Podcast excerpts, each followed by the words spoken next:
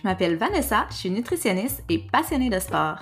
Au cours des dernières années, la montée en popularité des médias sociaux a accéléré le partage d'informations contradictoires en nutrition. Mon objectif avec ce podcast, c'est tout simplement de te présenter les nombreuses nuances au travers des points de vue divergents de plusieurs experts. Ensuite, ce sera à toi de te faire une tête en fonction de tes valeurs, ton vécu et bien sûr des données scientifiques actuelles. Bonne écoute!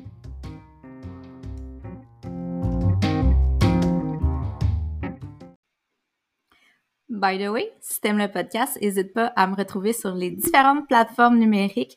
Donc, tu peux me trouver sur Facebook à Vanessa Daigle Nutritionniste, Instagram au Van Baramba Nutritionniste et finalement mon site web vdnutrition.com. Bon matin! Vous écoutez le podcast Zone Grise, épisode 14.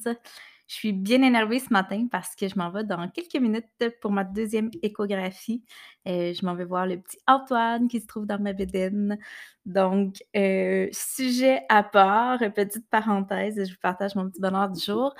Euh, cette semaine, je reçois Alexia de Macar pour une seconde fois.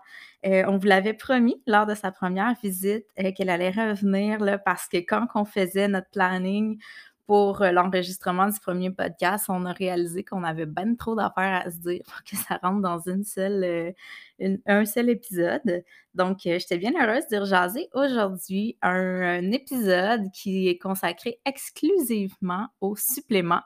Fait que je suis bien, bien, bien convaincue que ça va intéresser plusieurs d'entre vous. Donc, on parle notamment euh, des suppléments qu'on appelle les suppléments directs, donc les suppléments qui vont avoir directement un impact sur euh, les performances. On peut penser, entre autres, euh, à la betterave, donc au nitrite. On peut penser également à la créatine, la bétalanine, par exemple. Puis, dans une seconde partie, on va partir on va parler des suppléments qui ont davantage un impact indirect. Donc, ceux qui pourraient avoir euh, un impact euh, sur la modulation, par exemple, du poids corporel ou de la récupération. Donc, qui ne vont pas nécessairement impacter à très court terme euh, nos performances, mais si, ont des effets positifs finalement sur la manière dont nos muscles se synthétisent ou sur notre récupération. Donc, ils peuvent avoir de manière indirecte un impact considérable. Donc, vous laisse sans plus tarder. C'est tout ce que j'avais à vous dire en intro aujourd'hui. Donc, je laisse sans plus tarder sur cet enregistrement avec Alexia Demacor, qui est nutritionniste de performance. Bonne écoute. Bonjour tout le monde. Aujourd'hui, je suis en prise 2 avec Alexia de Macar. C'est, la première euh, la première qui revient une seconde fois sur mon podcast. Donc, euh, on avait fait mention lors de sa première apparition qu'elle était pour revenir parce qu'on avait plein de choses à jaser. Euh, Alexia est spécialisée en nutrition de performance. Donc, étant moi-même très très sportive et j'adore justement tout ce qui touche la nutrition sportive. Puis je sais que j'ai une communauté qui ressemble beaucoup à ça aussi. Là, je le vois un peu dans les stats par rapport à ce que vous écoutez, les podcasts qui performent. Puis clairement, vous aimez le sport. c'est une bonne nouvelle. Fait qu'on a Alexia qui est, euh, qui est là avec nous aujourd'hui pour nous parler euh, d'un sujet fort intéressant que je pense que vous allez bien aimer également. Donc, on parle de suppléments aujourd'hui. Donc, salut Alexia, ça va? Salut Vanessa, ça va toi? Oui, ça va très bien, merci. Peut-être en une phrase, là, si tu veux te décrire, vu qu'on l'a fait la dernière fois, mais juste nous dire qui tu es pour ceux qui n'auraient peut-être pas écouté le, premier, le premier épisode.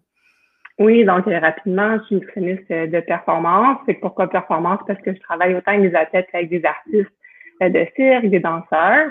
Ça fait 15 ans que je travaille justement en nutrition de performance. Puis, je travaille avec surtout des athlètes élites, des athlètes de haut niveau j'ai fait, euh, en fait, j'accompagne les athlètes olympiques pour plusieurs cycles olympiques. Je travaille aussi justement avec euh, des artistes de cirque euh, de, haut niveau qui sont en tournée un petit peu partout dans le monde. Merveilleux, très cool. Ça, a l'air le fun.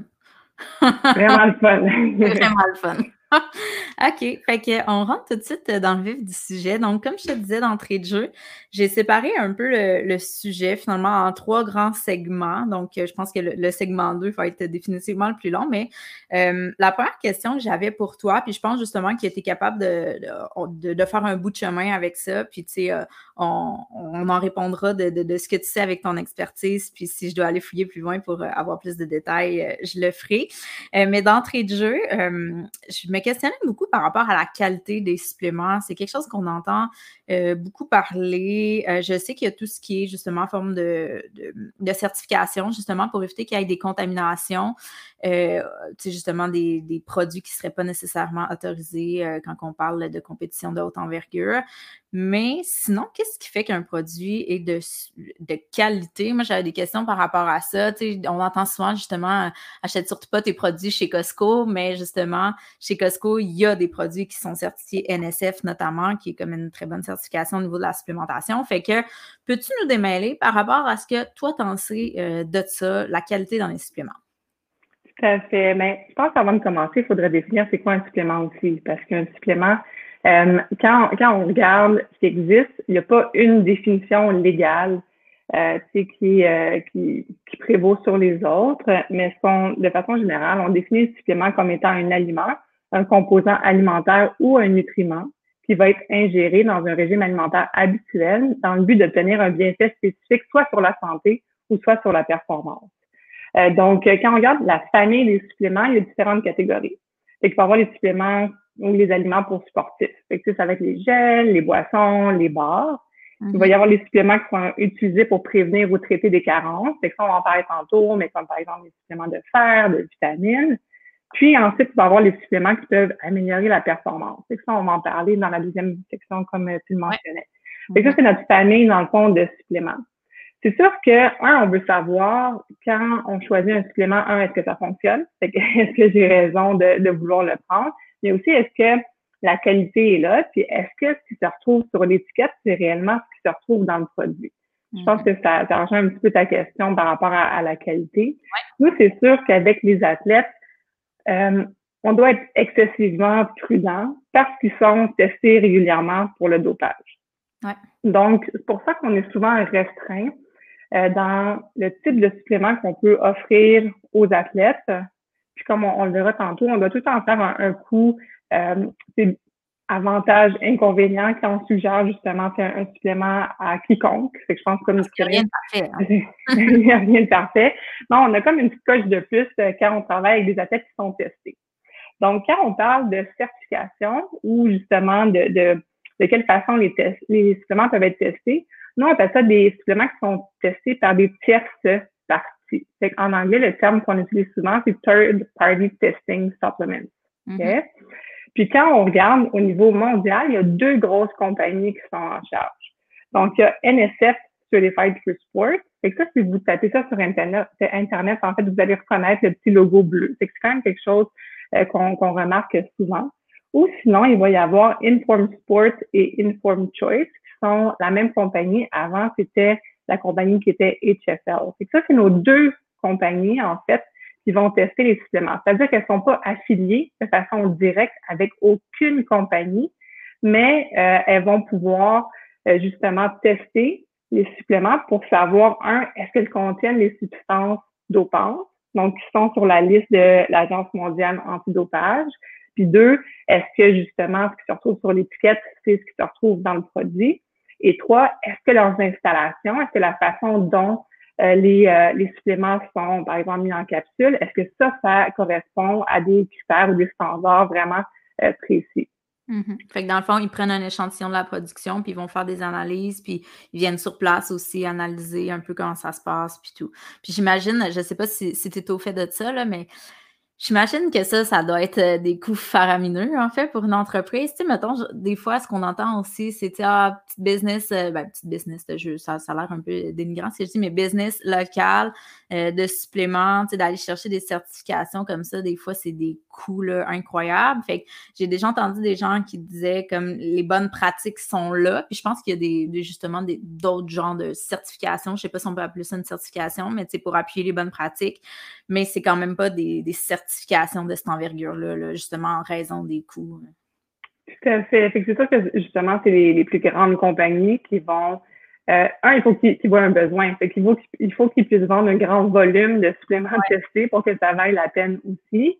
Euh, donc, euh, mais à l'opposé, ça peut arriver que nous, on approche certaines compagnies pour leur dire justement qu'on aimerait mm-hmm. pouvoir utiliser leurs produits avec nos athlètes. Puis s'ils sont d'accord, nous, on va, leur fournir le volume. Puis eux, en échange, ben, ils vont aller se faire certifier. Dans, dans ce cas-là, dans certains cas, ça peut justement survenir. Mais oui, c'est tout à fait. Des fois, il y a des super belles compagnies, puis malheureusement, on ne peut pas les recommander aux athlètes parce qu'ils ne sont pas testés. Bref, comment on fait pour savoir si justement euh, nos, nos, suppléments sont testés? Il faut aller voir sur leur site web. Donc, chacune de ces deux grandes compagnies-là ont des sites web, en fait, avec des moteurs de recherche. Puis là, si par exemple, on veut aller s'acheter de la poudre de lactosérum, c'est la fameuse Whey, ben, on a juste à le taper dans le moteur de recherche. Puis là, on a accès à toutes les marques qui ont testé justement de la poudre de lactosérum. Puis là, on peut choisir parmi cette liste-là. Donc, ce qu'il faut savoir, c'est que ces listes-là sont continuellement modifiées et mises à jour. Fait que c'est pas parce qu'on a acheté un produit il y a cinq ans qui était justement correct, qui était testé, par exemple, NSF, Certified for Sport, qu'il est à ce jour encore. Fait on recommande aux athlètes, aux gens de toujours aller voir euh, sur le site si le supplément est recommandé. Puis il y a même le numéro euh, de la batch. Fait que je sais pas si c'est la traduction francophone, mais la, la, la, batch, le lot, oui, c'est ça. Donc, le, le lot, justement, euh, faut aller vérifier si le lot correspond au produit qu'on a acheté euh, aussi. Fait que c'est des petites choses, mais qui, euh, qui sont super importantes. Fait que c'est sûr que pour l'athlète qui se fait tester pour le dopage, on n'a pas le choix. encore là, c'est euh, c'est il n'y a jamais de risque zéro. Fait que tout à fait, qui prend un supplément, ben, on peut pas nous assurer qu'il y a toujours le risque zéro. Pour monsieur et madame tout le monde, c'est sûr que c'est pas nécessaire non plus, mais ça leur assure en même temps une certaine qualité.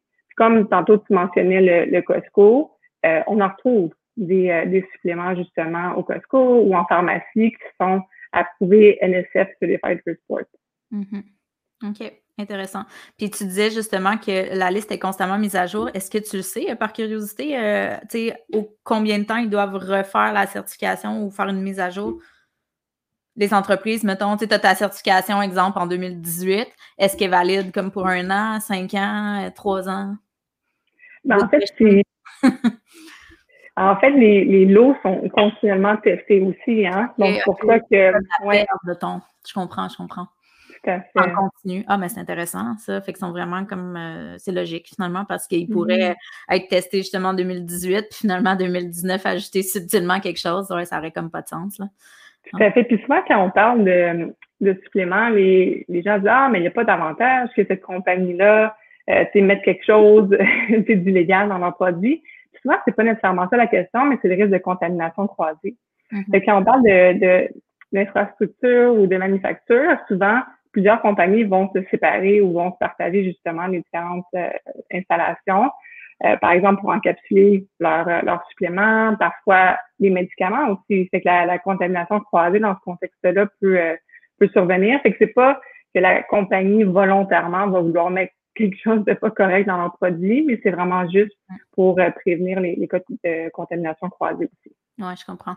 Puis en même temps, tu sais, on dit qu'il n'y a pas d'avantages, mais je suis convaincue que dans certains cas, il peut y avoir des avantages. Tu sais, si tu as un supplément qui est interdit, mais super efficace, le, le, mot peut se passer, là, il prend ça, tu, vas voir si ça fonctionne vraiment. Fait que, Malheureusement, oui. ouais, c'est ça. On se fait sur la bonne foi des gens, mais la bonne foi, des fois, ça peut nous jouer des tours.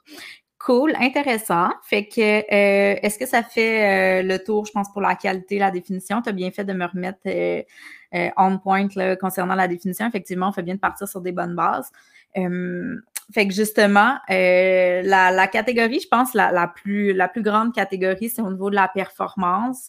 il y a des suppléments. Ben, en fait, je pense qu'on va traiter des plus des, plus populaires finalement. Là, que, c'est autant des suppléments justement qui peuvent être utilisés dans le monde euh, des, d'élite, les sportifs de haut niveau, que euh, tout simplement dans les gyms.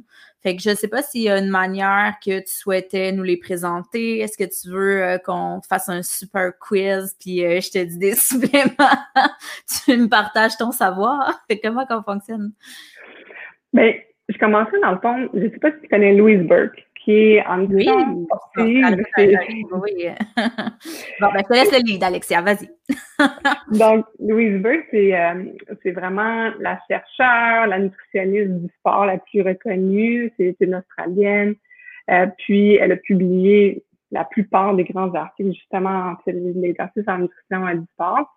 Puis, elle, elle compare les suppléments, dans le fond, avec les petits bonbons qu'on met sur un gâteau. Mm-hmm. C'est des petits bonbons qui goûtent pas grand-chose. C'est des petits bonbons. c'est des petits bonbons que si on prend tout seul, ça ne donne pas grand-chose, c'est pas super bon.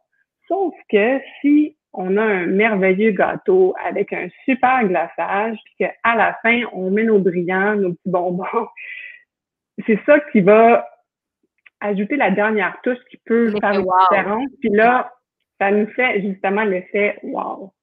Parce que les suppléments, la supplémentation, tu sais, quand les études vont démontrer que oui, il y a un bénéfice, mais souvent, c'est des petits, des petits bénéfices qu'on va tirer. Fait que oui, justement, dans, dans un monde d'athlètes où les micro-différences font justement la différence, c'est super pertinent. Pour le commun des mortels, peut-être moins, effectivement. Puis en même temps, nos athlètes aussi, il faut que les bases soient là. Fait que dans la ah mesure où, tu notre gâteau, tu sais, si si on a une athlète qui mange deux fois par jour, qui ne répartit pas son alimentation pendant la journée, même chose pour monsieur, madame, tout le monde. Si on a quelqu'un qui dort très mal ou qui, euh, qui néglige son sommeil, euh, qui euh, s'entraîne pas de façon adéquate pour ses objectifs, dans le fond, sportif aussi, ses objectifs de performance, ben, le fait d'ajouter un supplément, au bout du compte, ça va pas nécessairement augmenter ou optimiser la performance. Fait que souvent, on souvent, les, les, gens pensent qu'en nutrition, on est contre les suppléments ou en sport, on tarde à vouloir euh, recommander des suppléments, mais c'est pas le cas. C'est qu'on veut que quand on euh, suggère un supplément à une athlète ou à une personne, on veut que ça fonctionne réellement aussi. C'est pour ça qu'on n'a pas le choix de commencer par les bases. si on regarde au niveau des fédérations euh, sportives nationales, c'est pour le, le, Canada, toutes les fédérations s'entendent pour dire que les jeunes athlètes, les adolescents en croissance, n'y a pas avantage à prendre des suppléments parce que justement, il faut tellement solidifier les, bases à tous les niveaux.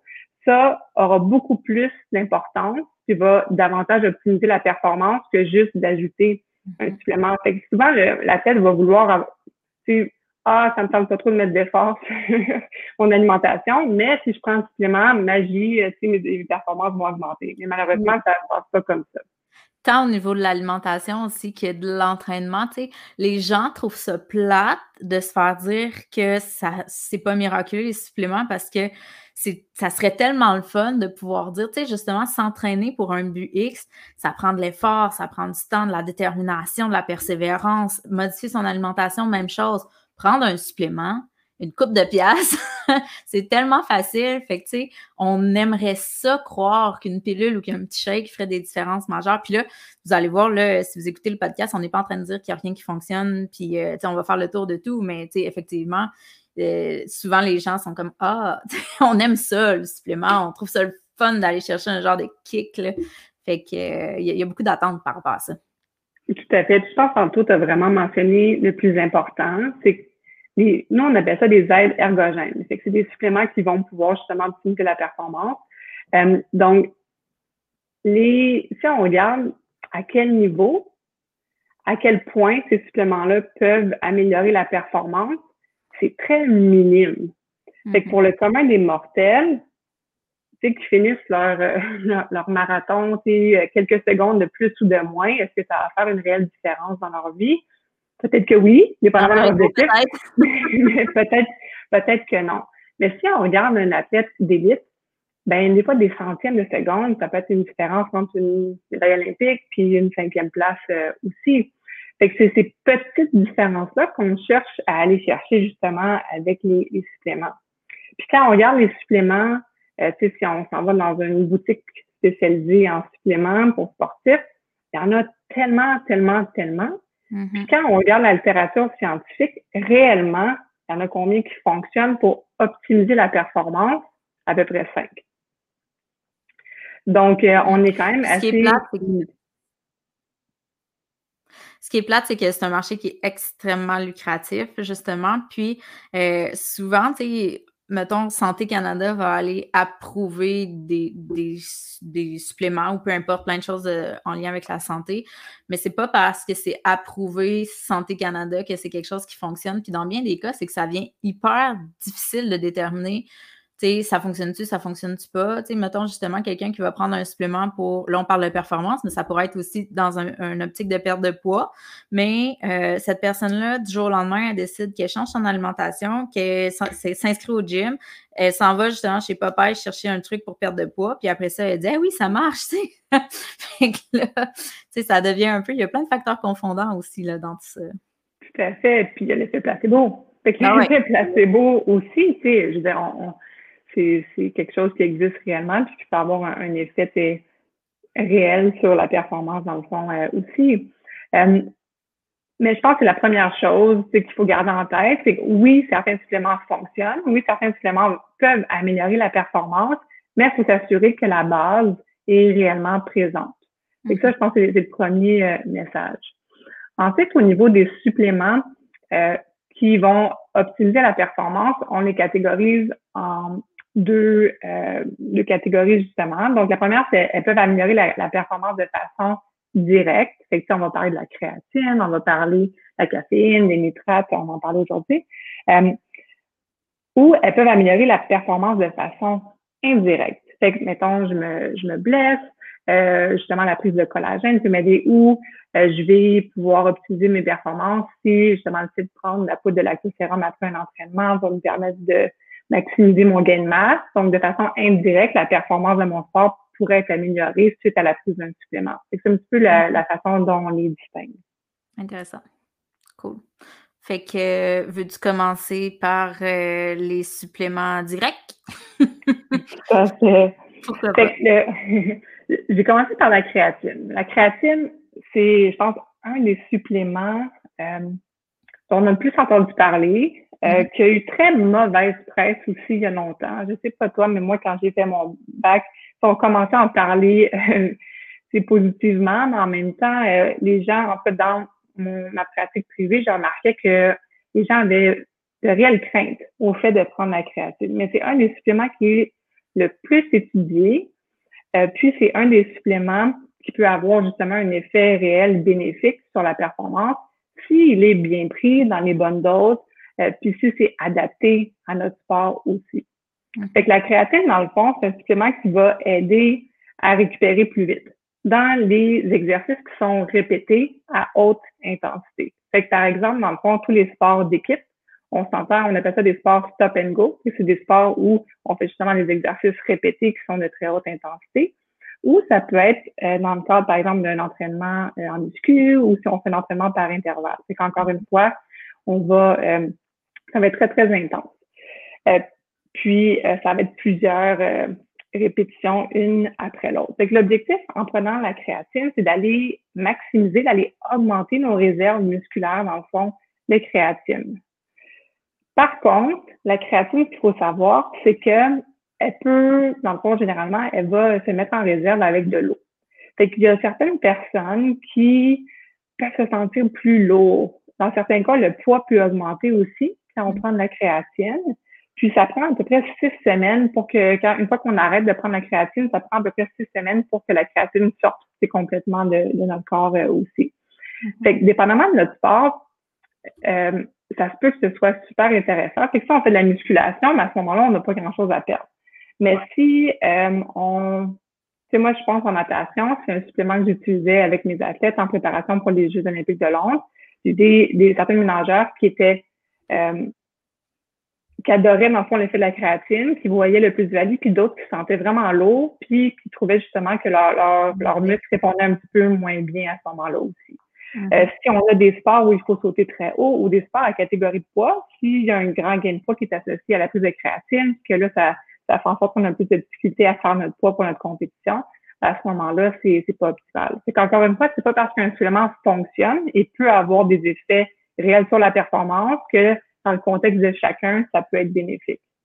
Tu vois, euh, je réfléchis en t'écoutant, là, puis euh, Il y, a, plusieurs personnes justement qui vont prendre la créatine dans une optique de euh, prise de masse musculaire parce qu'on sait très bien que si tu veux prendre de la masse musculaire, ben tu vas aller justement travailler en, force, en muscu puis tout. Donc, si tu es capable de lever, justement, si la créatine te donne un petit kick qui fait en sorte que tu es capable de lever un petit peu plus, ben peut-être tu vas prendre plus de masse. Puis, euh, je suis en train de me dire, ben dans le fond, peut-être, il y, a des personnes, justement, on parlait tantôt d'effet placebo puis tout, mais tu sais, qui vont dire, ah oui, ça marche vraiment, mais dans le fond, peut-être que oui, ça marche, mais peut-être qu'ils sont plus lourds parce qu'ils stockent plus d'eau aussi. Fait que, ouais, mais c'est assez logique. Ça peut quand même être efficace dans, ce, dans ces circonstances-là, mais il y a probablement une part d'eau aussi. Puis, euh, je ne sais pas si tu allais en parler, mais je sais qu'il y a quelques années, on disait qu'on devait cycler euh, la créatine, donc il y avait des cycles. Après, ça a été un peu démenti. Euh, je t'avouerai que dans la dernière année, j'ai pas nécessairement refait de recherche là, à ce sujet-là. On, en est où par rapport à ça? C'est vrai que quand j'ai étudié, en fait, au début des années 2000, c'est ce qu'on apprenait aussi. Puis après ça, quand j'étais allée fouiller la littérature, j'avais rien trouvé par rapport à ça. Hein, ça. Donc, c'est pas, on fait pas de, de en fond comme, comme tel. Donc, ça, dans la littérature, il n'y a rien qui, euh, qui va montrer que c'est un, un, un, effet euh, réel. On sait juste qu'au niveau, euh, il y a deux, deux, façons de prendre la créatine. Fait que soit qu'on va prendre une dose plus élevée pendant une semaine, puis après ça, on va aller vers une dose de maintien, ou soit qu'on va prendre une plus petite dose, puis on va la maintenir dans le temps. Puis on sait qu'après un mois, à peu près les réserves de, de créatine musculaire vont être euh, maximisées. Fait que nous, en fait, ou quand en, bureau privé, avec, avec mes athlètes, on regarde c'est quoi l'objectif de performance. Euh, si on, on, a, par exemple, quelqu'un qui fait de la musculation, puis qui est en phase d'hypertrophie, ben, on va périodiser le, le, supplément en créatine avec ce, ce, ce moment-là. Euh, si je reprends l'exemple de la natation, ben nous, on savait que c'était bénéfique pour les athlètes pendant leur saison de compétition complète. Donc, on maintenait la supplémentation en créatine jusqu'à la fin de la saison de compétition qu'on veut pas, c'est qu'il n'y ait pas de pause, en fond, pendant l'année. Mm-hmm. Donc, comme, comme n'importe quoi, le corps finit par s'adapter aussi, tous les enzymes finissent par s'adapter. Fait que si on prend un supplément en continu, 12 mois par année sans pause, c'est malgré le fait qu'on n'ait pas de données scientifiques précises qui l'ont évalué, logiquement, on sait que le corps va finir par s'adapter, donc probablement que ça, va être moins efficace après un certain moment. Mm-hmm. Puis en natation, j'imagine que c'était euh, c'était je ne m'y connais pas de temps en épreuve de natation, là, tu verras, mais j'imagine que c'était particulièrement efficace sur euh, des, compétitions, mettons, de vitesse de courte durée, mettons un triathlon où tu as une longue durée de, de, natation à faire, ça ne serait pas efficace, la créatine. Tout à fait, c'est ça. c'est sûr qu'au niveau de la natation, c'est plus des, euh, que ce soit dans le fond un 50 ou un 200 c'est maître, ça reste des, des efforts Je réfléchissais, puis j'étais comme non, c'est beaucoup de mètres à la nage. ça, c'est à la course. Mais vois-tu, euh, si on a un effort de plus longue durée, euh, ça pourrait être intéressant si pendant le parcours, à un moment donné, il faut sprinter, ou pendant le parcours, à un moment donné, en fait, c'est quelque chose de très, très intense. Mais des fois, pour certains sports comme ça, le bénéfice n'est pas nécessairement la journée de la course, mais c'est sûr que quelqu'un qui s'entraîne pour une course en plus longue distance, il va avoir des entraînements par intervalle dans son plan mm-hmm. d'entraînement aussi. C'est plus pour supporter, pour optimiser les adaptations en fait du corps aux effets de l'entraînement dans, le contexte de l'entraînement. Fait qu'ultimement, ça peut optimiser sa performance, mais c'est en, en, supportant, je dirais, les, les séances d'entraînement par intervalle. Je comprends. Cool, parfait. Ensuite, euh, dans cette catégorie-là, il y avait aussi justement les, nitrates. Donc, on a beaucoup parlé sous forme de betterave. Je ne sais pas, vous, euh, au niveau des athlètes, vous ne devez pas utiliser euh, de la betterave. Utilisez-vous de la betterave ou vraiment comme la, molécule nitrate? On utilise, en fait, c'est comme un concentré. Ouais. Parce qu'effectivement, tu sais, que ce soit de, faire manger énormément de betterave pour le système digestif, souvent, c'est pas super gagnant ou même le jus de betterave, ça, ça passe pas. Puis, pour les, athlètes de haut niveau, ils cherchent pas nécessairement à prendre des grosses quantités de suppléments. Souvent, ils veulent, dans le fond, prendre le minimum, puis ils veulent que ça fonctionne.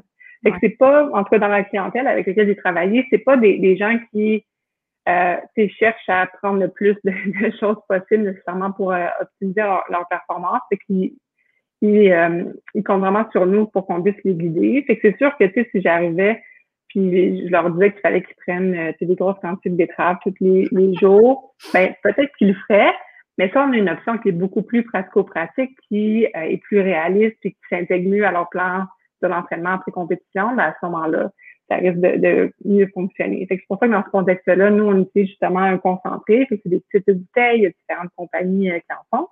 Fait que les, les nitrates, en fait, c'est rapidement comment ça fonctionne, c'est euh, quand on les consomme, ils vont être convertis en nitrites par des bactéries au niveau de la langue.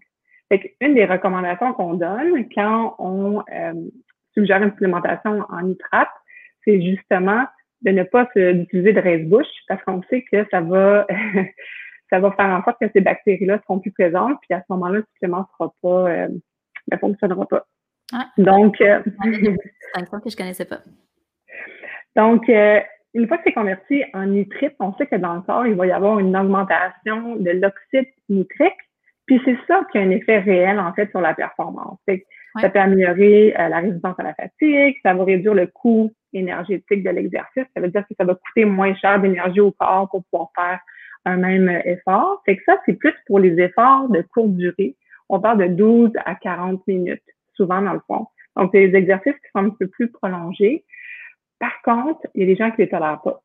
Donc, encore une fois, au niveau euh, gastro-intestinal, surtout si on, parle de, quelqu'un qui va faire une épreuve super intense, puis qui est déjà stressé, puis qui a déjà un, système digestif qui est fragile euh, dans, un contexte de compétition, mais ben, pour certaines personnes, ça ne fonctionnera pas. Mais pour d'autres, ça peut être super intéressant aussi. Hmm. Puis j'ai remarqué, euh, pour en avoir consommé moi-même par le passé, que il y a plusieurs aussi suppléments de, de betterave qui, euh, on ne sait pas la concentration. Dans le fond, c'est pas indiqué la concentration de, nitrites qu'ils vont consommer. Fait que ça devient comme euh, ça devient super difficile de faire un choix, de, vraiment avoir une stratégie qui soit efficace, un protocole. C'est un peu en tout cas, j'imagine que vous, vous avez vraiment certaines marques qui ont vraiment qui ont un dosage plus précis. Effectivement. Avec nous, c'est sous forme liquide. C'est un protocole spécifique qu'on va utiliser. Par contre, quand les euh, nitrates ont commencé à être populaires, je ne sais pas si tu as remarqué, mais partout, on voit de la poudre de betterave dans ouais, son, euh, forme de supplément. Puis effectivement, c'est ce qui est reproché euh, à ces poudres-là, c'est que c'est très, très difficile de savoir le contenu réel en nitrate. C'est pour ça que nous, c'est pas une stratégie qu'on va généralement utiliser. Oui. Puis euh, juste pour préciser aussi, parce que moi, j'avais fait des, des recherches à manière à ce niveau-là, euh, parce que, tu sais, dans le fond, les nitrates, c'est aussi les mêmes nitrates les nitrites finalement qui vont finalement se retrouver dans les, euh, les viandes froides charcuterie qu'on reproche finalement. On veut maintenant des, des, viandes froides, des charcuteries sans nitrites puis tout. Fait que je me demandais, est-ce que tu quelqu'un qui va consommer euh, trop de trop de, de, de, ce composé-là, finalement, ça peut être cancérigène, peut avoir un problème. Mais finalement, ce que moi j'avais trouvé, c'est que c'est vraiment euh, une fois que le le composé est soumis à une chaleur et combiné avec une protéine, dans le fond, qui peut avoir un effet cancérigène.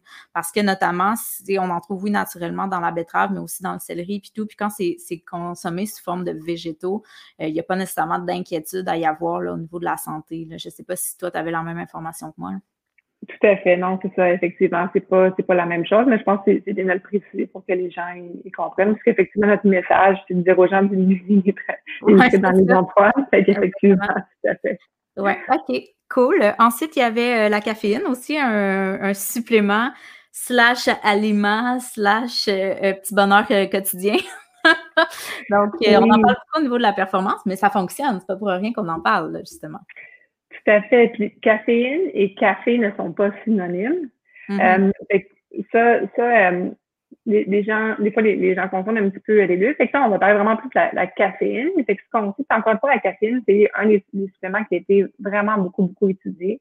Donc, ce qu'on sait, c'est que ça va pouvoir réduire la perception de la fatigue, puis ça va pouvoir améliorer la vigilance. Euh, donc, euh, pour des efforts d'endurance, ça peut être intéressant, ou des efforts de, de courte durée qui vont être justement, soit des sprints répétés ou euh, des... Euh, euh, si je te donne un exemple, en natation, c'est justement aussi un supplément qu'on utilisait, c'est un supplément que j'ai utilisé en ski acrobatique avec certains de mes athlètes. Fait que, tu sais, quand on, a certains efforts qui sont de courte durée, pour la vigilance, ça va être super intéressant. Puis à l'opposé, pour en vélo, euh, c'est souvent des gels pour les cyclistes. Il y en a qui sont contents de la caféine. Il y en a de plus en plus, effectivement, hein, ouais. Mm. De plus en plus, mais à ce moment-là, c'est ça peut être bénéfique dans ce contexte-là aussi. Par contre, je dirais que c'est le supplément où j'apporterais le plus grand bémol parce que c'est vraiment préoccupant dans le fond la consommation de caféine chez les jeunes, chez les adolescents, les jeunes joueurs de hockey. Euh, notamment par la, prise de, boissons énergisantes. Puis on sait que chez les, les, évidemment les enfants, mais les jeunes en croissance, la combinaison de caféine et d'activité physique, c'est deux paramètres qui vont augmenter le rythme cardiaque, qui peut être vraiment, vraiment délétère et dangereux, en fait, pour euh, le jeune. Euh, donc, c'est pour ça que la caféine, c'est vraiment chez l'adulte. C'est que je tiens à le souligner que c'est jamais un supplément qu'on va suggérer chez euh, un jeune athlète. Ah ouais, fait un range, genre adulte, es-tu au Canada avec un 18 ans et plus ou c'est US avec 21 ans et plus? Mais je pense en même temps, c'est ton jugement. C'est notre jugement. Puis, tu sais, si on regarde, dans le fond, dépendamment des sports, il y a des sports où les athlètes vont performer plus jeunes à un jeune âge aussi. Fait que, dans certains cas, ça peut nous arriver de suggérer des suppléments à un plus jeune athlète, mais de façon générale, la caféine, c'est beaucoup moins bien toléré chez les, euh, les, plus jeunes athlètes aussi. Puis nous, c'est pas quelque chose qu'on va justement suggérer dans ce contexte-là. Chez l'adulte, il y a des gens qui vont prendre un café avant leur course, puis ils vont super bien se sentir. Nous, c'est rare qu'on commence, qu'on va recommander justement le café comme source de caféine, parce qu'encore une fois, c'est pas euh, fiable. Dans la mesure où, c'est d'un café à l'autre, puis il y a des études, je sais pas si tu as déjà vu, mais tu sais, chez Starbucks, ils sont amusés, dans le fond, à, mesurer la quantité de caféine dans un même café, puis il y a des ah, situations, c'est d'une journée euh, à l'autre.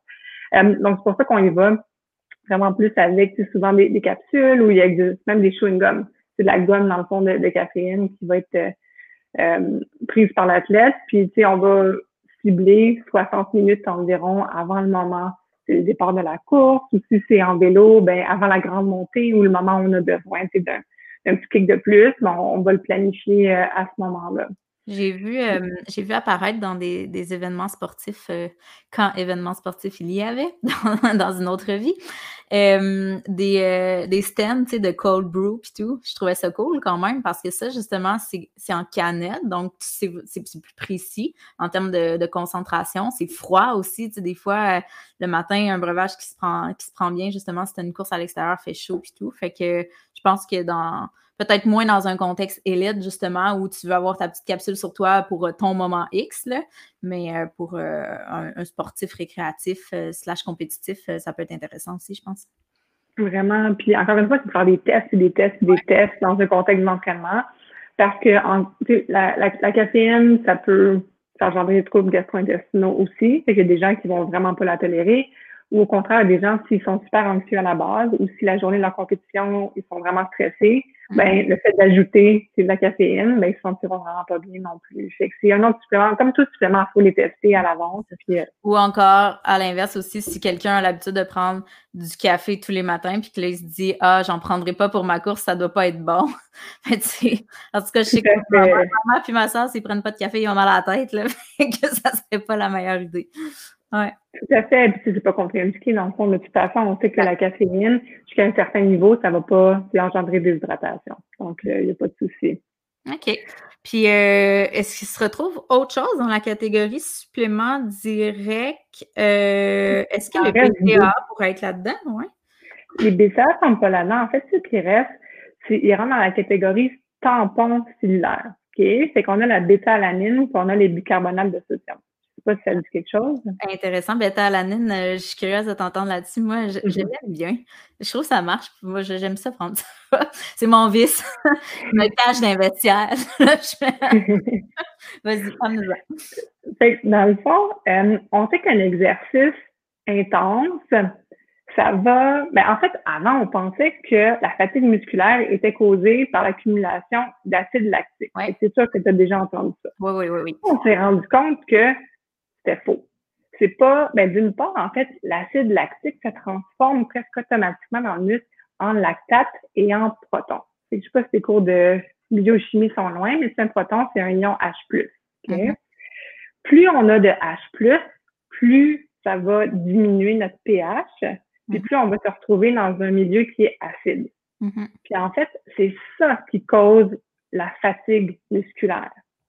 Donc, c'est le fait qu'on ait plus d'acidité, justement. OK.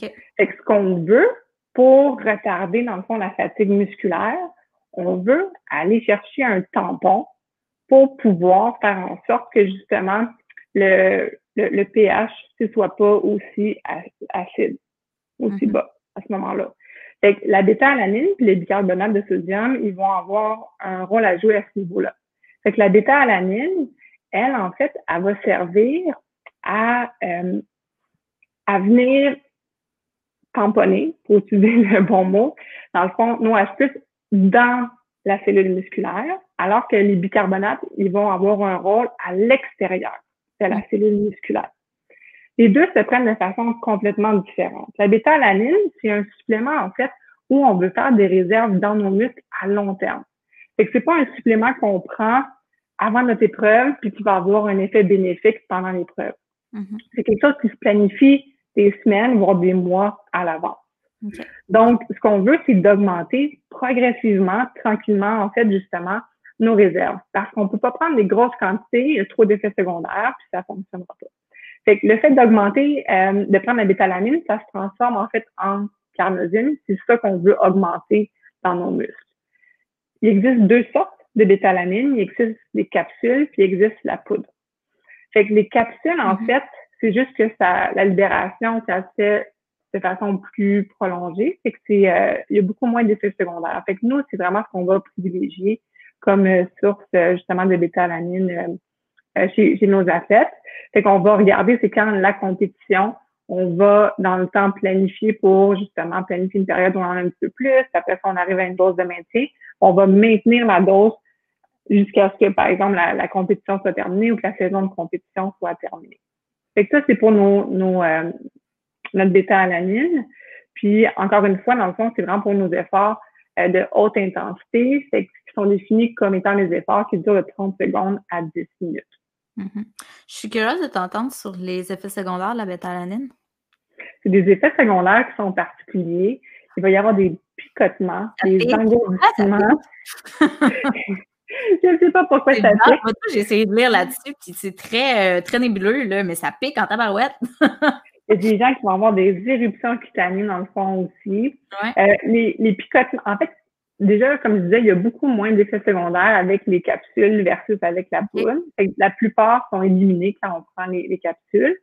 Euh, mais reste, il y a des gens soit qui aiment ressentir ces effets-là, les picotements, parce qu'ils ont l'impression que le supplément fonctionne. euh, puis à l'opposé, il y en a qui, justement, ça fait en sorte qu'ils doivent arrêter euh, de les prendre aussi. C'est vraiment au niveau des extrémités, genre, tu sais, je viens que j'ai les oreilles qui piquent, là. Comme si tu avais la peau sec, sec, sec, là, c'est vraiment tannant, ouais. Fait que c'est vraiment quelque chose, tu sais, c'est propre à chacun. Il y en a qui aiment ce supplément-là, puis il y en a d'autres qui, euh, encore une fois, il faut y aller c'est peut-être dans ma tête, mais tu vois, je vais, aller relire après. Là, tu sais, j'avais vraiment un effet de kick avec la bêta-alanine. Là, de, tu sais, je prenais ça pour un cours de spinning où j'allais vraiment chercher de l'intensité, là, puis je me, je, me sentais vraiment euh, craquée. si tu le prenais juste avant, puis tu n'en avais pas pris les jours avant, à mon avis, c'est plus placebo. Mais, euh, mais tu pourrais l'essayer, ben, peut-être pas là euh, enfin, mais en tout cas, tu verras de l'essayer justement sur une plus longue période. mais, effectivement, c'est euh, un supplément qui, fonctionne, puis les, athlètes qui adhèrent, c'est quelque chose qui fonctionne bien. Mm-hmm. Bicarbonate de sodium, c'est une autre histoire. OK? Fait que c'est comme euh, une petite vache, mais un peu plus purifiée, je dirais. Euh, qui va être prise sous forme de capsule dans le fond, juste avant l'effort. Fait une heure à 2h30 avant l'effort. Puis la dose se calcule en fonction du poids de la personne. Fait que pour certains athlètes, ça peut être beaucoup, beaucoup, beaucoup de capsules. ça peut être une trentaine, ça peut être une quarantaine en fait de capsules. Donc, euh, je me souviens, encore une fois, si je reprends le groupe natation, ça a été vraiment un, des groupes d'entraînement avec lesquels je travaillais qui prenaient plus de suppléments. Euh, donc, euh, donc, s'installaient avant leur compétition dans l'épreuve de natation. Puis là, tout le monde avait son Gatorade, puis ça se voyait en cercle, puis ils prenaient une pilule, puis une gorgée de Gatorade. Puis là, c'est ah, un événement en soi. Il y a même des athlètes après coup qui sont même plus capables de consommer le Gatorade dans le fond de telle couleur parce que ça leur fait penser justement. Ça a une saveur particulière? Non, euh, mais c'est sûr que il faut que ce soit pris. Il y a l'épreuve, puis souvent, il y a des diarrhées après, puis il y a des maux de ventre. Fait que c'est pas quelque chose, si on a un sport qui a plusieurs euh, épreuves dans la même journée, ben c'est peut-être pas optimal. Fait que des fois, pour les sports de combat, ils font plusieurs combats la même journée. Fait que c'est pas juste une épreuve, ben ça, souvent, il y a plus d'inconvénients que, que d'effets bénéfiques. Mais avec le temps, il y a différentes stratégies qui ont été développées, justement, en combinant avec certains aliments, euh, en faisant des tests à l'avance pour que, justement, ce soit mieux toléré. Mais de mon expérience, c'est les athlètes avec qui j'ai travaillé qui en ont pris, c'est quelque chose qui est quand même exigeant, puis qui cause beaucoup de troubles gastro-intestinaux qui vont perdurer quelques jours parfois après aussi. Fait que la bétalamine est souvent davantage utilisée, même si le fait que les deux peuvent être utilisés de façon euh, conjointe.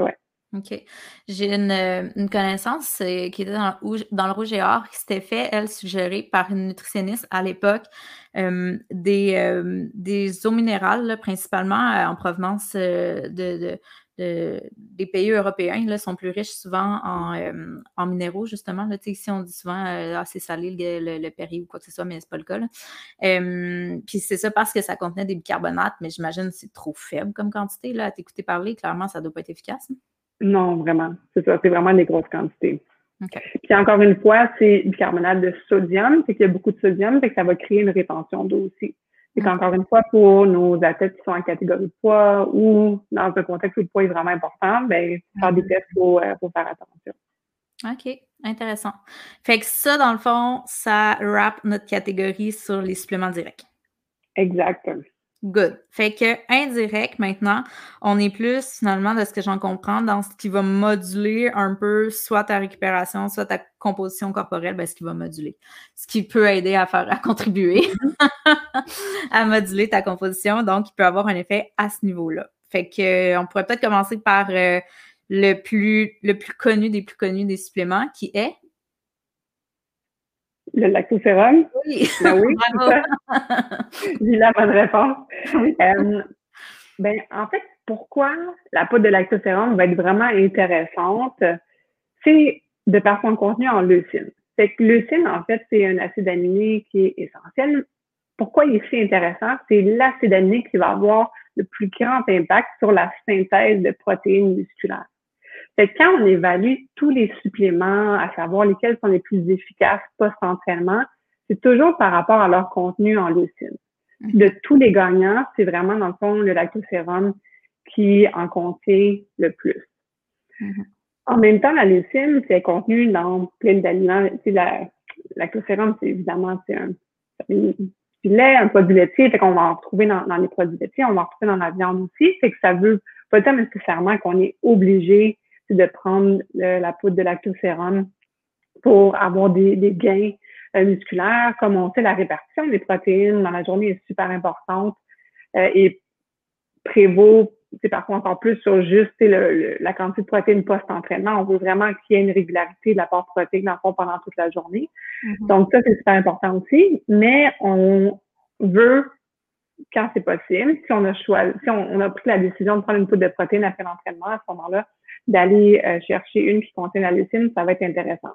C'est pour ça qu'il y a beaucoup de protéines végétales qui maintenant vont ajouter des BCA. Parce que la leucine, c'est un de nos acides aminés à chaîne ramifiée, dans le fond.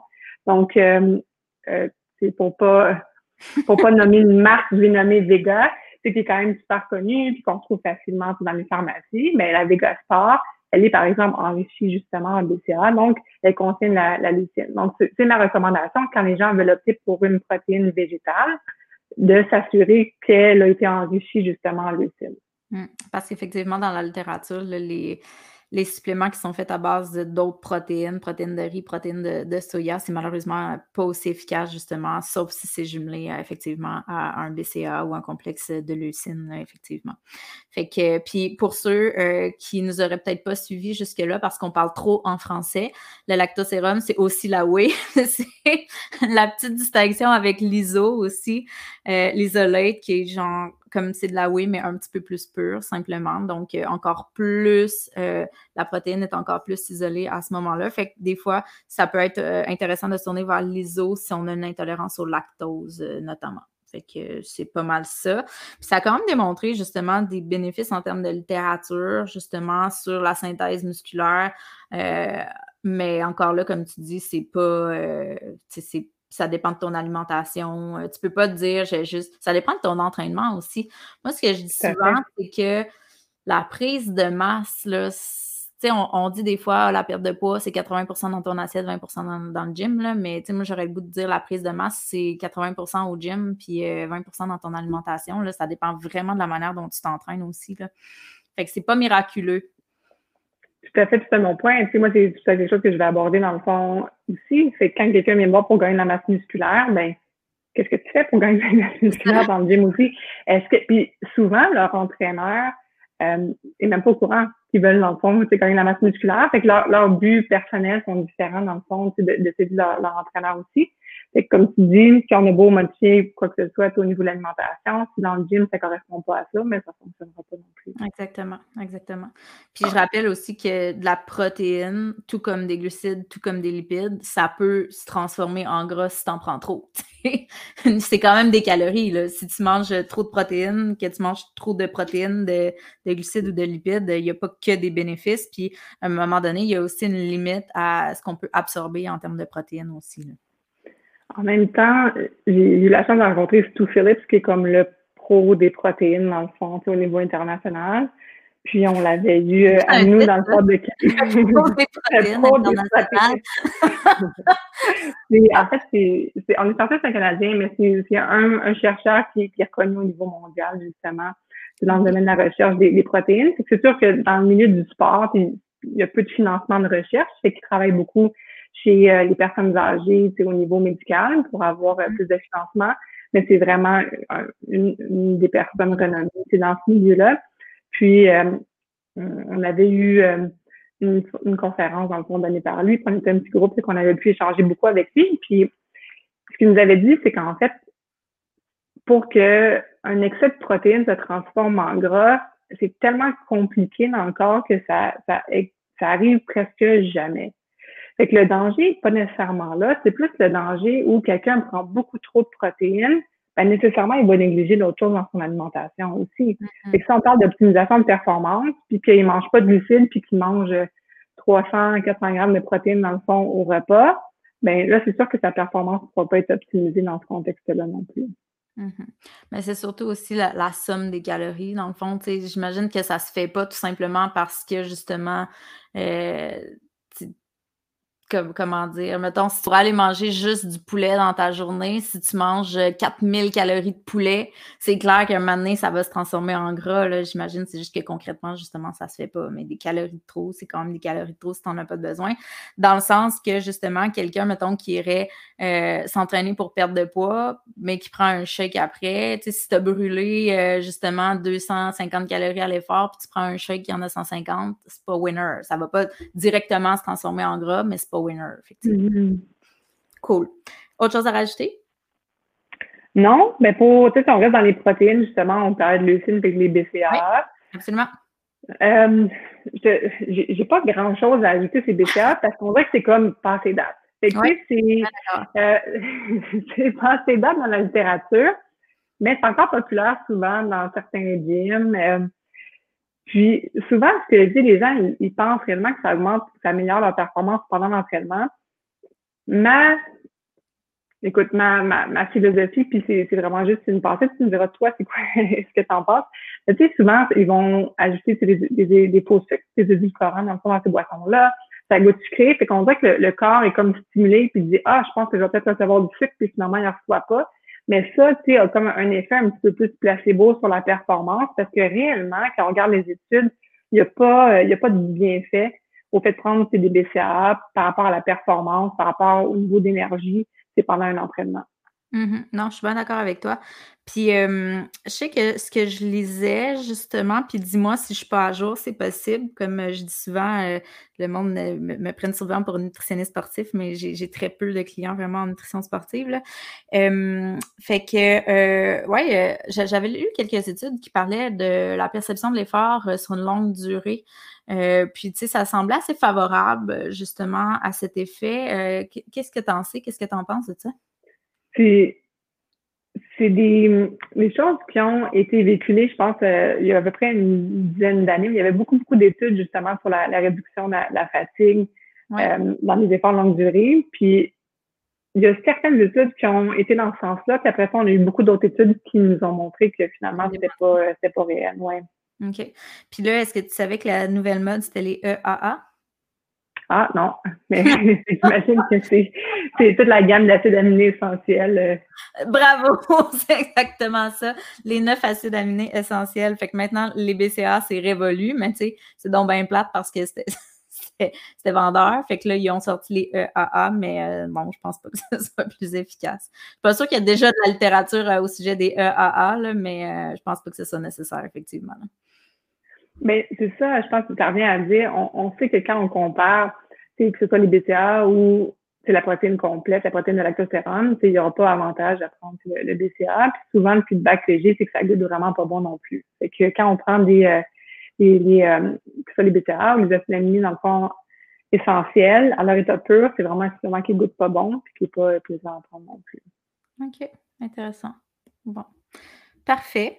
Euh, on est rendu où? Collagène? Collagène, c'est un supplément, je pense, qui euh, on a de, plus en plus d'études. Une de nos collègues canadiennes, elle a fait son post-doc justement avec Kate Bard, puis elle est encore là en Californie avec lui, fait qu'on a souvent des, euh, des infos privilégiées par rapport aux nouvelles recherches sur le, collagène. Fait que le, collagène. La, la pro internationale du collagène. La pro internationale du En fait, ce serait Kid Bar, ça, le pro international. J'essaie de vulgariser, là. Intéressant. Um, je suis curieuse par rapport au collagène, pour vrai. Euh, j'en sais peu, puis euh, je, je, t'écoute. en fait, on sait que le fait de prendre du collagène, va augmenter la concentration de certains acides aminés dans le sang qui eux vont avoir un effet pour augmenter la production réelle de collagène, pour solidifier dans le fond notre cartilage. C'est qu'on va s'en servir beaucoup en période de réhabilitation. Donc, euh, si je te donne un exemple, si quelqu'un prend la poudre de lactosérum, puis il fait pas d'entraînement en résistance avant, puis qu'il est assis sur son sofa, est-ce qu'on va avoir un bienfait? Non. Non. C'est la même chose avec le collagène. Il faut que le lieu, l'endroit dans notre corps où on veut stimuler le, la production de collagène, il faut aller le stimuler.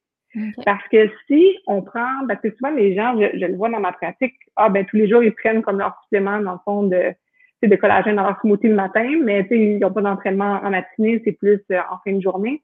Ben, je si, pense que en a justement.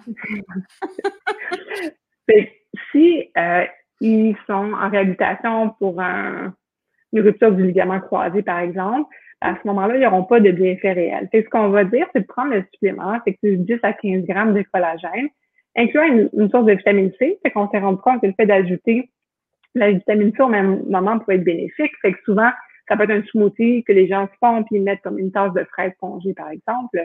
Ça peut être pris avec un, un, agrume, une orange. Euh, donc, si c'est pris 45 à 60 minutes, avant nos exercices de physio ou avant des exercices qui vont aller stimuler justement l'endroit blessé, ben là, on risque d'avoir des gains. Fait que ça, c'est ce qui est suggéré dans le fond euh, en ce moment par rapport à ça. Fait que je trouve que euh, c'est super intéressant, mais les gens souvent vont le prendre un, un peu n'importe quand. c'est mm-hmm. ça qu'il faut préciser, c'est le moment où c'est important de le prendre. Parce que les acides aminés qui sont euh, justement augmenter suite à l'augmentation du à la prise du collagène vont être augmentés dans le sang, mais juste pour une période spécifique. Fait que si, si on stimule pas, par exemple, le genou à ce moment-là, ben, ça ne sert pas à grand-chose. Mm-hmm. Intéressant. Puis tu parlais de ligament, fait il faut vraiment aussi que la blessure soit plus euh, au niveau plus au niveau des articulations, tu sais, pas, ça peut pas. Est-ce que ça, ça pourrait avoir un certain impact sur une blessure musculaire? Tu me parles d'acide aminé, euh, là, je suis comme. Euh, Mais tu sais, musculaire, souvent, il va y avoir, tu euh, peut-être tendons ou ligaments qui vont être impliqués dans le fond aussi. C'est un supplément qui s'est mis à part le coût, mais tu sais qu'il n'y a pas d'effet secondaire. Fait que souvent, ce que je dis aux gens, s'ils sont prêts à l'essayer, ben on perd rien. Au pire, ça fonctionnera pas. Puis, tu sais, c'est comme tout supplément, il y a toujours des non-répondants. Il y a toujours des gens qui, malgré ça que la littérature scientifique montre que ça peut fonctionner, il y a toujours des gens qui ne vont pas répondre positivement dans le fond à un supplément aussi. Euh, donc, euh, donc c'est pour ça que si les gens veulent l'essayer, il n'y a pas d'effet secondaire qu'on l'essaie, puis tant mieux si ça, ça a pu contribuer dans le fond à la réhabilitation. Puis encore une fois, difficile de savoir à quel point ça va avoir contribué à la réhabilitation. Aussi. ouais. Mais ça revient au même si, si on a quelqu'un qui prend ça, mais qui ne s'alimente pas du, du, tout de façon optimale pour sa réhabilitation, ben c'est pas, ça ne sert pas grand-chose non plus. OK. Très intéressant. Est-ce qu'il restait autre chose là-dedans? Non, je pense pas. Non, à moi non plus, j'avais vu rien. Cool. Fait que dernière catégorie. on en est plus aux euh, vitamines et minéraux. Dans le fond, il y en a certains qui sont ciblés particulièrement là, dans la communauté sportive. De mon côté, j'avais noté le magnésium, le fer. On a ouvert la porte euh, sur le sujet la dernière fois d'ailleurs. Les oméga 3 et la vitamine D. Peut-être que tu auras autre chose pour nous. on peut peut-être commencer par le fer, justement. Je te posais des questions là, euh, avant, avant de débuter. Donc, le fer qui est souvent problématique. Euh, là, tu sais, la dernière fois, je me souviens, je t'avais dit, euh, j'ai l'impression que ça va être de plus en plus problématique parce qu'on a de plus en plus de VG vegan. Tu me disais que toi, étrangement, tu n'avais pas tant une communauté, euh, tu n'avais pas tant nécessairement des clients qui étaient VG ou vegan, mais tu sais, je pense que c'est particulièrement à surveiller. Fait que, qu'est-ce qu'on doit surveiller au niveau du fer? Là, tu me disais, tu m'apprenais d'ailleurs la dernière fois que euh, c'était vraiment souvent problématique chez les sportifs qu'il fallait particulièrement faire doser la ferritine, puis qu'on avait des cibles qui étaient supérieures chez les gens actifs. Fait que, parle-nous un petit peu.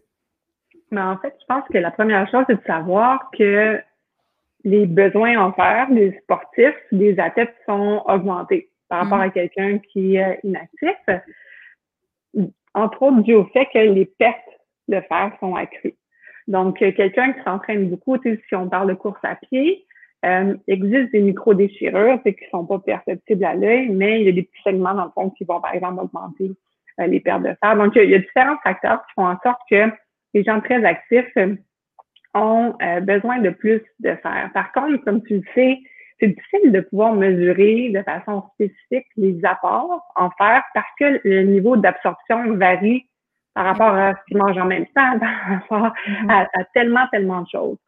Puis, quelque chose qui a un impact hyper important aussi, c'est les menstruations chez la femme. Fait que d'une personne à l'autre, il va y avoir des règles très, très abondantes ou pas. Fait que ça, ça va avoir une influence aussi sur les réserves de fer. Mm-hmm. Fait que, comme tu le disais, souvent, euh, quand on va chez notre médecin de famille, dans nos prises de sang, ils vont vérifier si on est très fatigué, si on n'a pas euh, d'anémie ferritrice. Puis ça, là, c'est quand notre, euh, notre fer est bas, nos réserves sont basses et notre hémoglobine, dans le fond, la molécule qui transporte l'oxygène, si elle aussi, dans le fond, est déjà basse. On est fucking vide, là. Exactement. Fait ça, nous, on peut pas se permettre d'arriver là parce qu'on sait que ça prend des mois pour trouver des valeurs optimales de fer. L'autre chose, c'est qu'on sait que l'étape préalable à l'anémie, donc la déficience en fer, c'est que la déficience, c'est quand nos réserves de fer, donc la ferritine est abaissée, mais que l'hémoglobine n'est pas encore affectée. On sait que juste ça, ça peut altérer, dans le fond, la performance. Mm-hmm.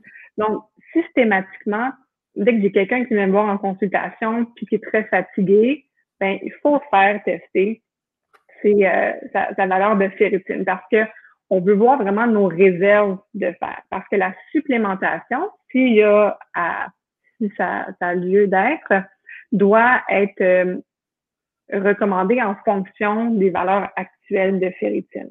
Mm-hmm. C'est pour ça que c'est super important.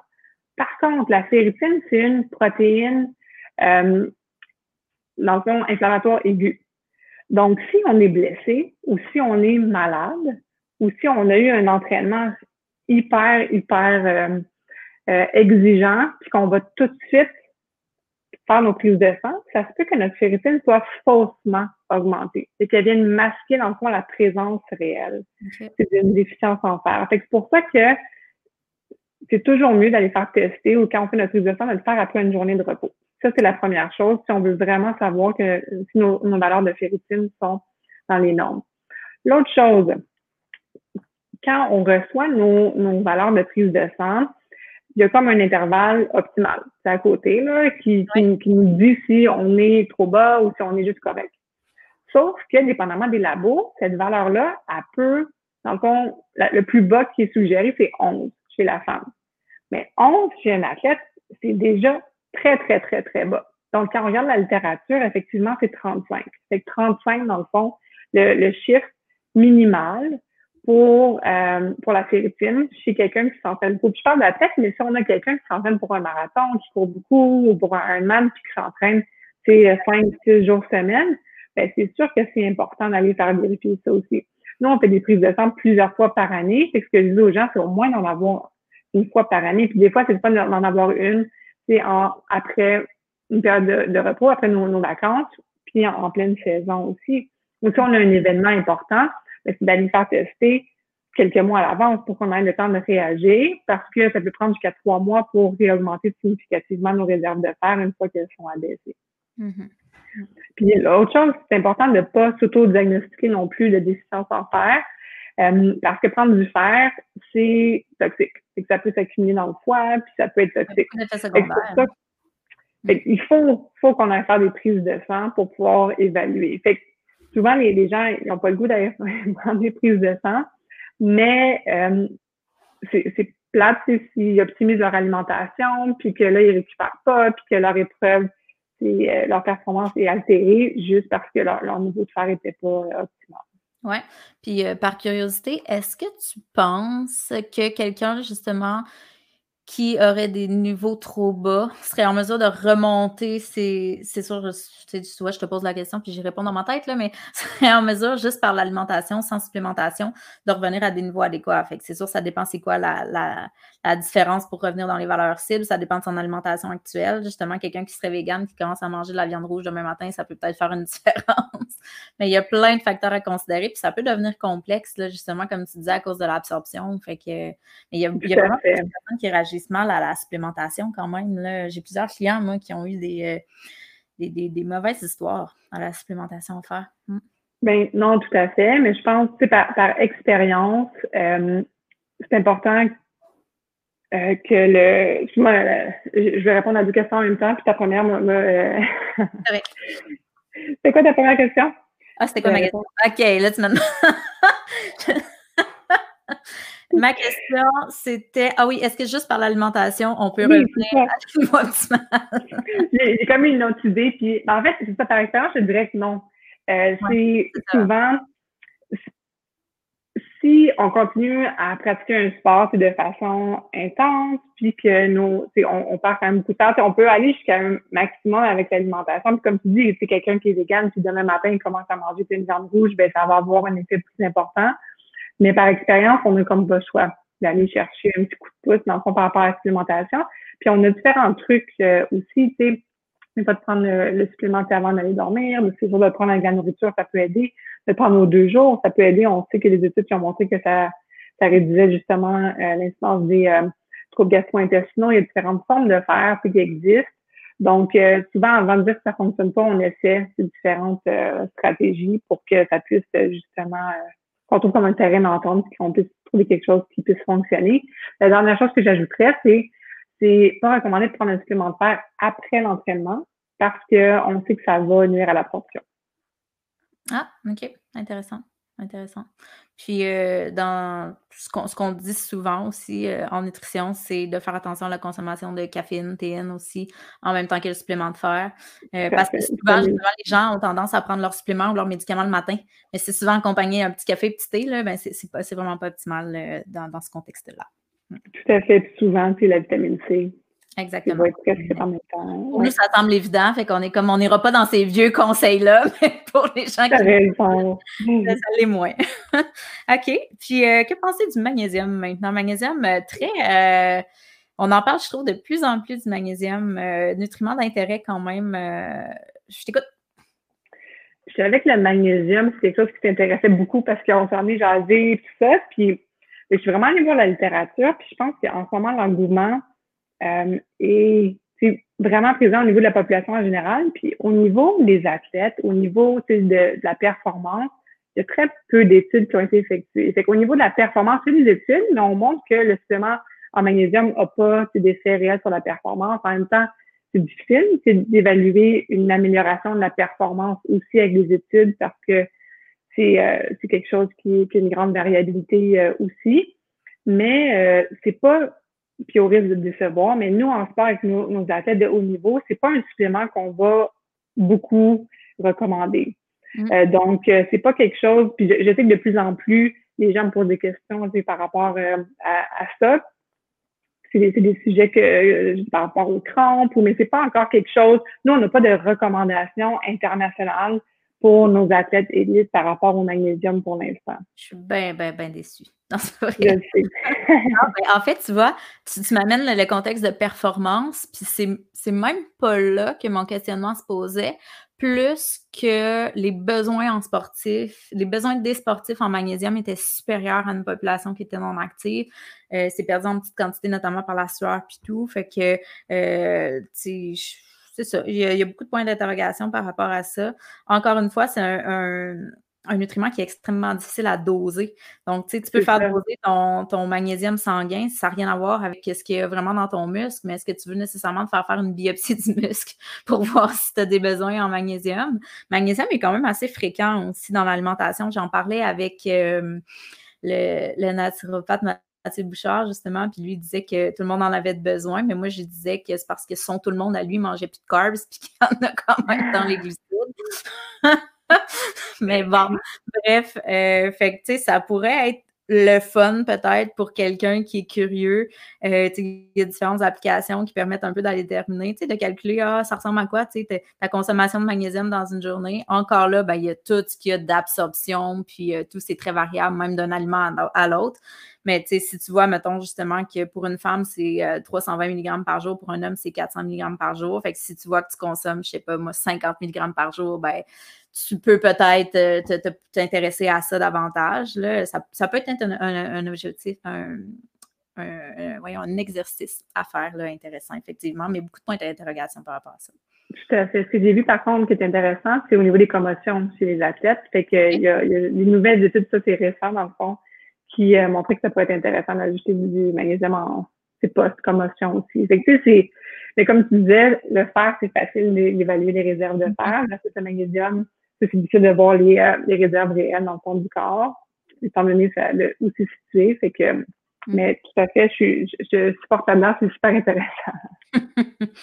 cool. Ensuite, euh, oméga 3 peut-être? Oui, mais oméga 3, euh, c'est sûr que je veux dire, ça a plein de rôles par rapport à la synthèse des protéines musculaires, c'est des composants des membranes cellulaires, la fonction immunitaire, c'est anti-inflammatoire. donc, je pense que c'est un supplément qu'on va c'est énormément recommandé aussi. On sait que finalement. Hein?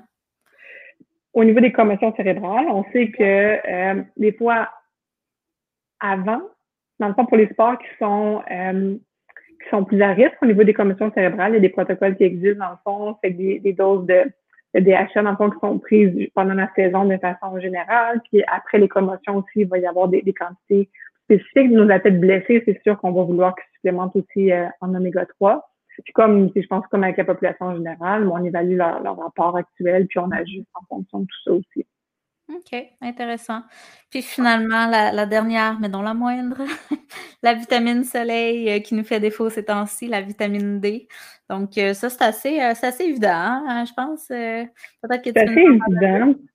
Puis en même temps, je pense dans les dernières années, on a vu que la vitamine D avait des rôles beaucoup au-delà de la, de la santé osseuse. Fait chez les athlètes, on sait qu'il y a un lien avec la croissance des cellules musculaires, la fonction cardiovasculaire, le système immunitaire. Euh, donc, euh, hein, c'est fabuleux. Tout à fait. Moi, c'est quelque chose qu'on dose. Euh, donc, c'est de façon systématique, dans le fond, je pourrais dire même plusieurs fois par année, on va doser la vitamine D dans le fond de nos athlètes, puis on va ajuster la supplémentation en fonction de ça. par expérience, ben, je veux dire, nos athlètes qui s'entraînent à l'intérieur euh, la, majorité à, l'année longue aussi, dépendamment des sports, mais c'est sûr que la plupart vont être euh, vont avoir des niveaux un petit peu inférieurs à 75 nanomol par litre. Donc, euh, nous, on veut s'assurer qu'ils soient en haut de ça. Puis malgré tout, il n'y a pas tant vu, je pense, d'évidence scientifique par rapport à ça. Souvent, les athlètes, quand on normalise leur valeur de vitamine D, ils se sentent beaucoup mieux. C'est que c'est pas la même fatigue qu'ils vont sentir pour le faire, mais ceux qui avait des valeurs très, très abaissées, il y a vraiment quelque chose où le, corps fonctionne pas, dans le fond, à son, plein potentiel, probablement. Puis, euh, puis si je, je pensais pas parler autant de natation, mais je, reviens avec l'équipe. Euh, c'est sûr que nous, quand on travaille des groupes d'entraînement, c'est on est présent avec eux à la piscine toutes les semaines pendant toute l'année. Fait que c'est vraiment, dans le fond, un suivi euh, à long terme qu'on fait avec les athlètes. Puis, euh, il y a une année où la moitié seulement du, de l'équipe était partie en camp d'entraînement pendant l'hiver en Floride. Puis on avait dosé la vitamine D par hasard à leur retour, puis ça avait été hallucinant à quel point il y avait une différence au niveau de la vitamine D. Fait que juste quelques jours sous le soleil, ça avait fait toute la différence. Les ah. autres avaient dû supplémenter versus, ouais. C'est réel. Ouais.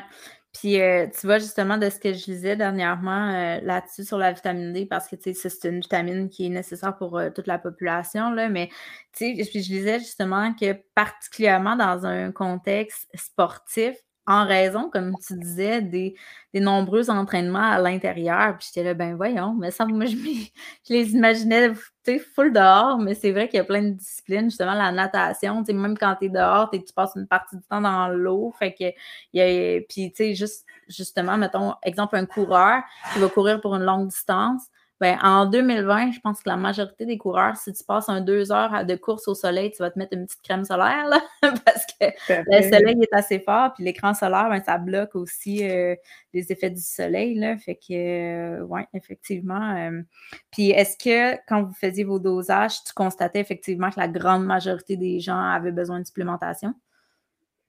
Il y en a beaucoup. Il y en a vraiment euh, beaucoup. Puis je te dirais, on le faisait avec les artistes au cirque aussi. Puis en tournée, souvent, ils voient pas beaucoup la lumière du jour euh, non plus, ils sont sous chapiteau. Puis, euh, puis il y avait quand même une déficience assez importante aussi dans ce contexte-là. Mm. On le sait, dans le fond, c'est quand même documenté dans la littérature, là, tous les, les sports, c'est euh, la artistique, c'est gymnastique, c'est des sports où d'une part, leur apport alimentaire n'est pas super élevé parce que c'est des athlètes qui vont, euh, se restreignent quand même. Puis euh, de l'autre, ils passent pas tant du tout au soleil. Puis euh, une autre question par curiosité, puis je ne sais pas si c'est quelque chose que tu as eu que tu as eu la chance de constater, mais est-ce que tu sais si des gens qui consomment plus de produits laitiers versus des gens qui en consomment moins, ça a, ça a une incidence sur les taux de vitamine D ou tu n'as pas nécessairement constaté de choses en ce sens?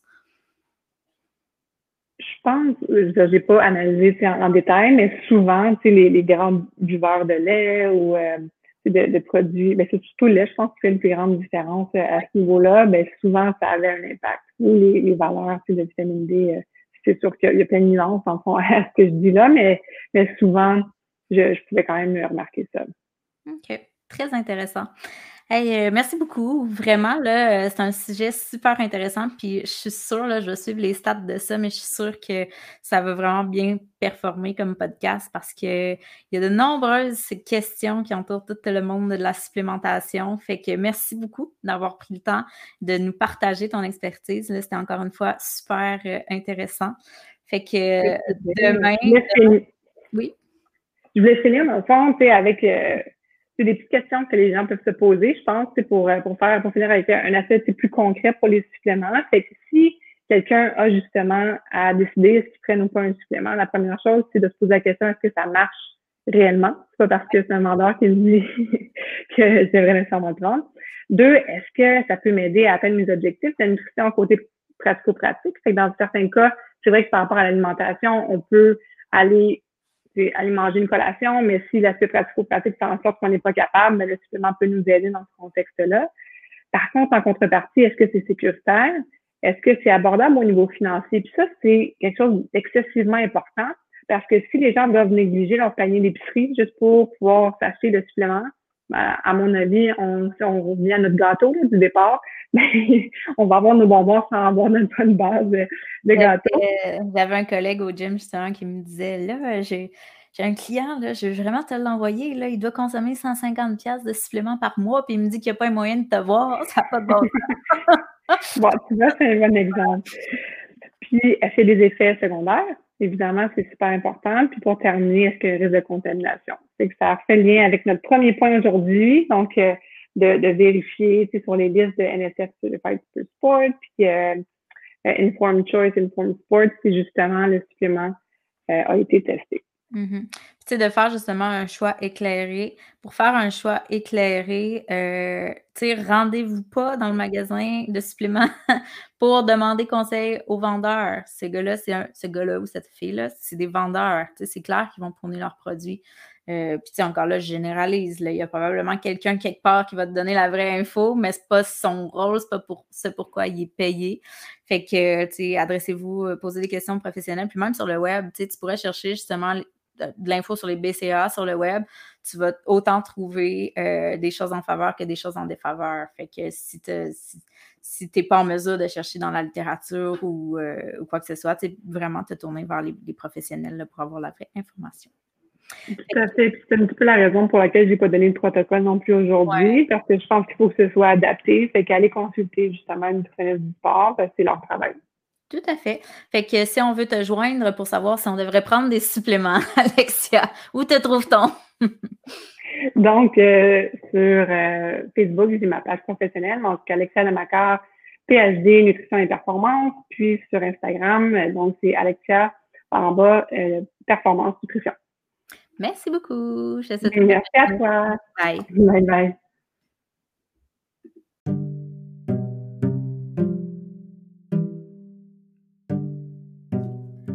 Merci énormément du temps que tu as passé avec moi. Je suis consciente qu'en 2020, le temps, c'est une ressource qui est limitée et tellement précieuse. Donc, si j'ai eu la chance de t'avoir à mes côtés pendant quelques minutes, c'est tout un privilège pour moi. Donc, je te souhaite une belle fin de journée et on se dit au prochain podcast.